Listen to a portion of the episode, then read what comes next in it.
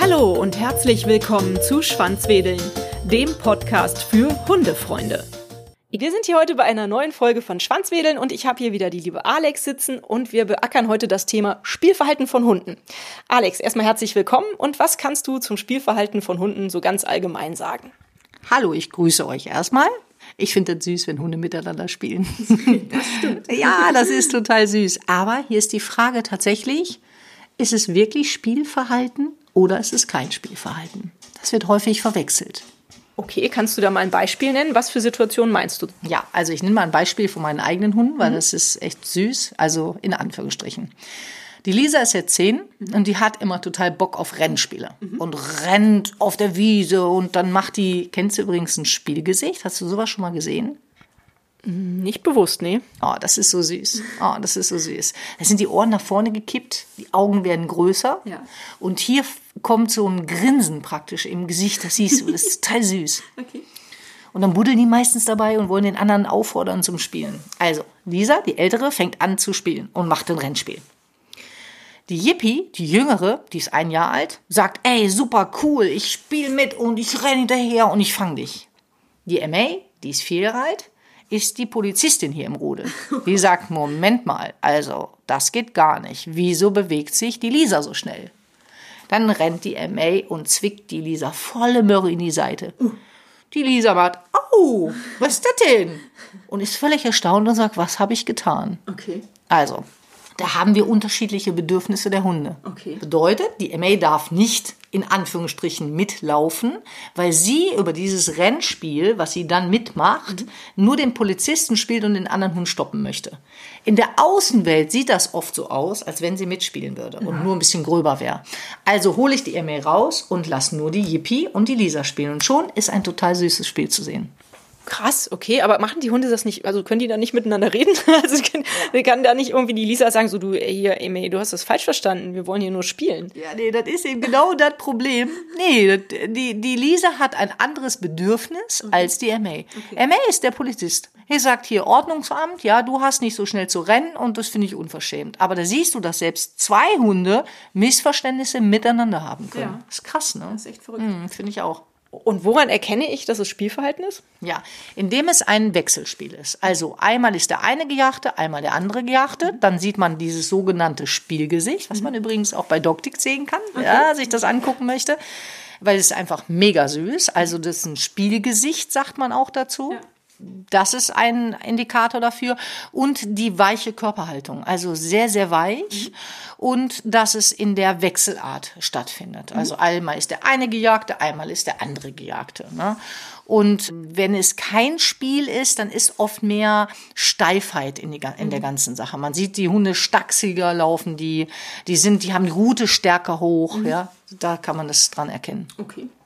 Die sind dann also verspannt sozusagen. Aber ist dann direkt auch ein Knurren oder ein Bellen, muss nicht direkt dabei sein, oder doch? Beim Spielverhalten oder bei dem anderen? Naja, wenn es kein Spielverhalten ist. Ja, also wenn es kein Spielverhalten ist, da sind viele Signale dabei. Da kann ein Knurren, da kann ein Bellen, da kann noch andere Sachen dabei sein. Aber ich sag mal, die steife Körperhaltung und eben kein Wechselspiel ist meistens dann eher, dass das ein Indikator dafür ist.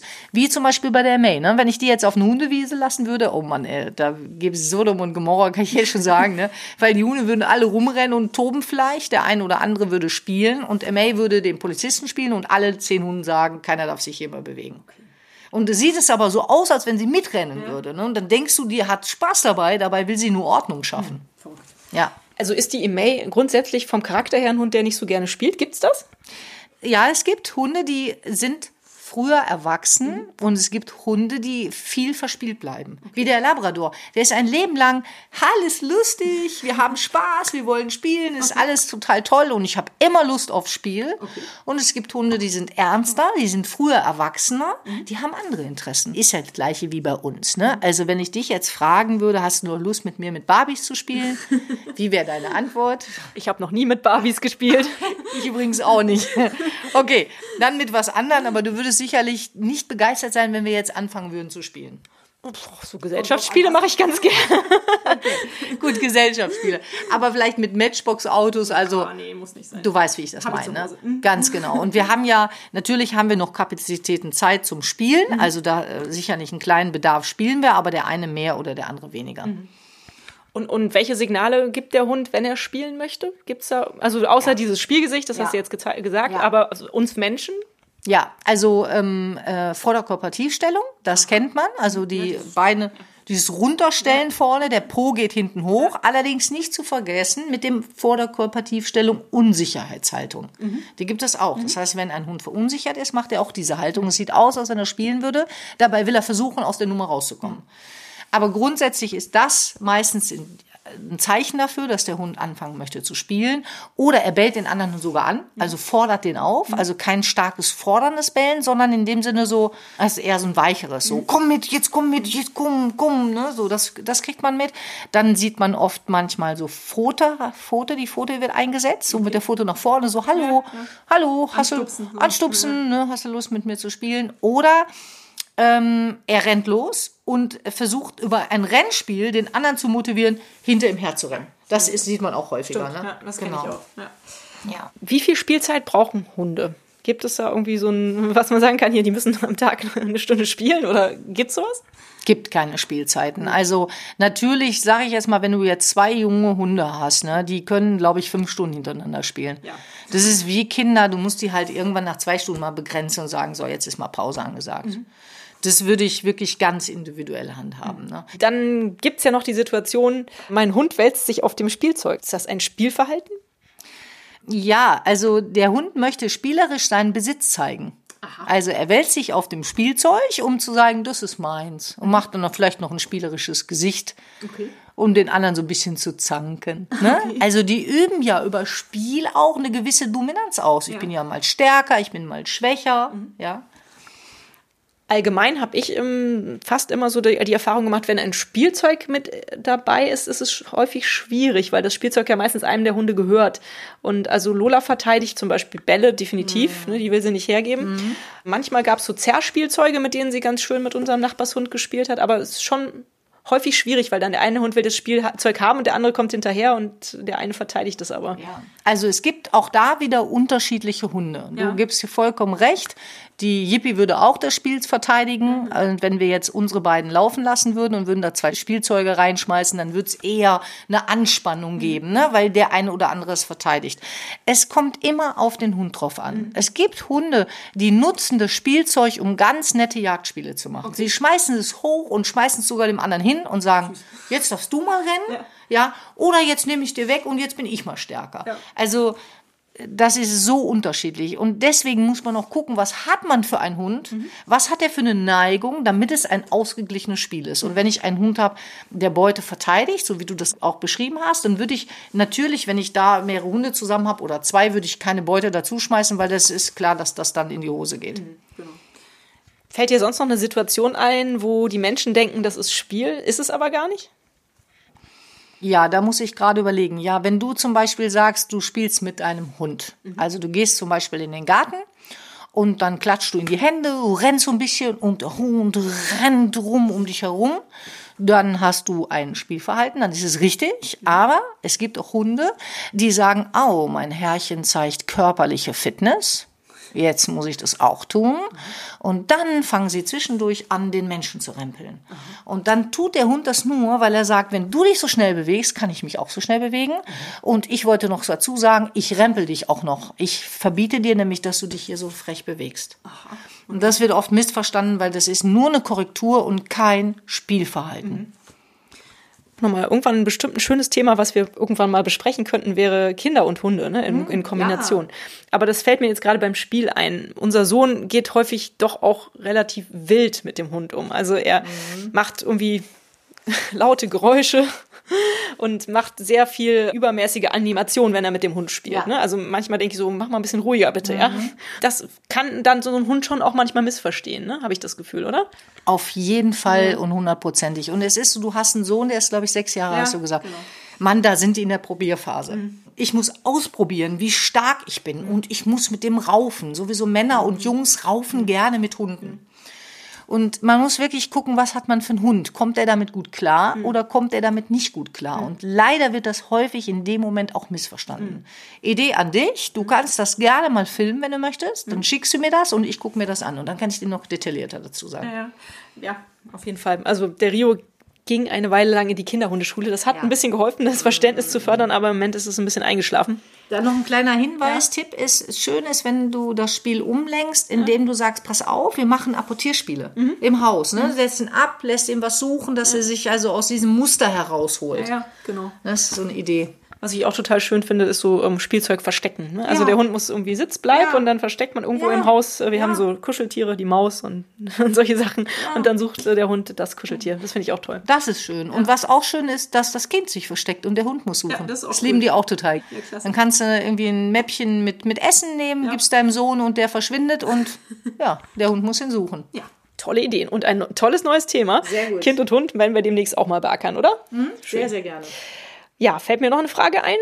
Was vielleicht noch interessant ist auch, dass wenn man spielt, dann braucht man Sicherheit. Das heißt, es gibt manche Hunde, die spielen nicht, weil sie nicht sicher sind.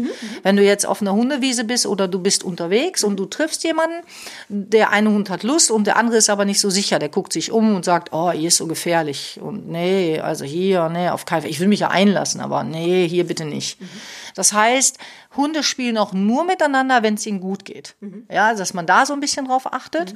Und natürlich auch, wenn eine Person einem vertraut ist. Ja, dann merkt man auch richtige Spielsituationen, Verhaltensweisen. Das heißt, der Labrador spielt so und so. Wenn der auf einen Labrador trifft, sagt er, ey, alles klar, den kenne ich schon, ich weiß, wie der spielt. Und wenn Hunde in der Welpenschule unterschiedliche Spielformen kennengelernt haben mit unterschiedlichen Rassen, spielen die natürlich auch im Alltag mit anderen Hunderassen. Ne, wobei manche Hunde, wenn sie es nicht so kennengelernt haben, fragen sich, wieso spielt der Mops so komisch? Der hopst so hin und her. Was ist da mit der Pfote los? Hat er da ein Problem? Also, das kann er nicht richtig einschätzen. Wenn sie es aber kennengelernt haben, wissen sie das. Ne, wie der Mops, wenn er auch so atmet, dass das irgendwie nicht Knurren ist, sondern dass das einfach nur Atmen ist. Das sind solche Sachen, die wichtig sind. Ist das dann auch Teil dieser bekannten äh, Sozialisation, die Hunde durchlaufen, wenn Ja. sie praktisch noch jung sind Ja. und man in die Hundeschule geht und sie lernen andere Rassen kennen? Das ist Mega. wichtig, ne? Ja, mega. Also empfehlen kann ich immer nur eine Hundeschule, die Mops haben, sind super und französische Bulldoggen, weil eben die so anders sind. Ja. Und das ist wichtig, dieses andere kennenzulernen, ne? weil jede Rasse hat eine andere Eigenschaft. Der eine spielt ein bisschen sensibler, der andere ein bisschen rauer. Und da muss man einfach gucken, dass man unterschiedliche Hunde kennenlernt und unterschiedliche Spielformen. Schön. Ja, klasse. Dann fällt mir schon gar nichts mehr ein zum Spielverhalten. Kannst du noch irgendwas sagen, was dir noch auf dem Herzen liegt, was du den Leuten noch mitteilen möchtest? Ja, es gibt ein total schönes Spiel, das nennt sich, ich weiß nicht, wer das kennt, Maulringen. Kennst du das? Nein. Ja, okay. Das sagt man in der Fachsprache, wenn zwei Hunde mit dem Maul miteinander so ringen. Das Ja. machen die meisten zu Hause. Da machen die so Geräusche auch dabei. Ne? So dieses- klappern und so? So klappern, genau. Das spielen die so mit dem Maul. Ja. Und ich finde es total schön, wenn dein Hund das zu Hause macht, dass du es mal aus, also mit anderen Hunden machst, dass Ja. du es ausprobierst, mit deinem Hund zu machen. Das geht wirklich selten, aber also ich kann es mit Lisa machen, es ist wunderschön. Das heißt, ich mache mein, meine Hand auf, meine Finger sind so gebrei, also äh, gespreizt und dann fange ich auch so Geräusche an zu machen.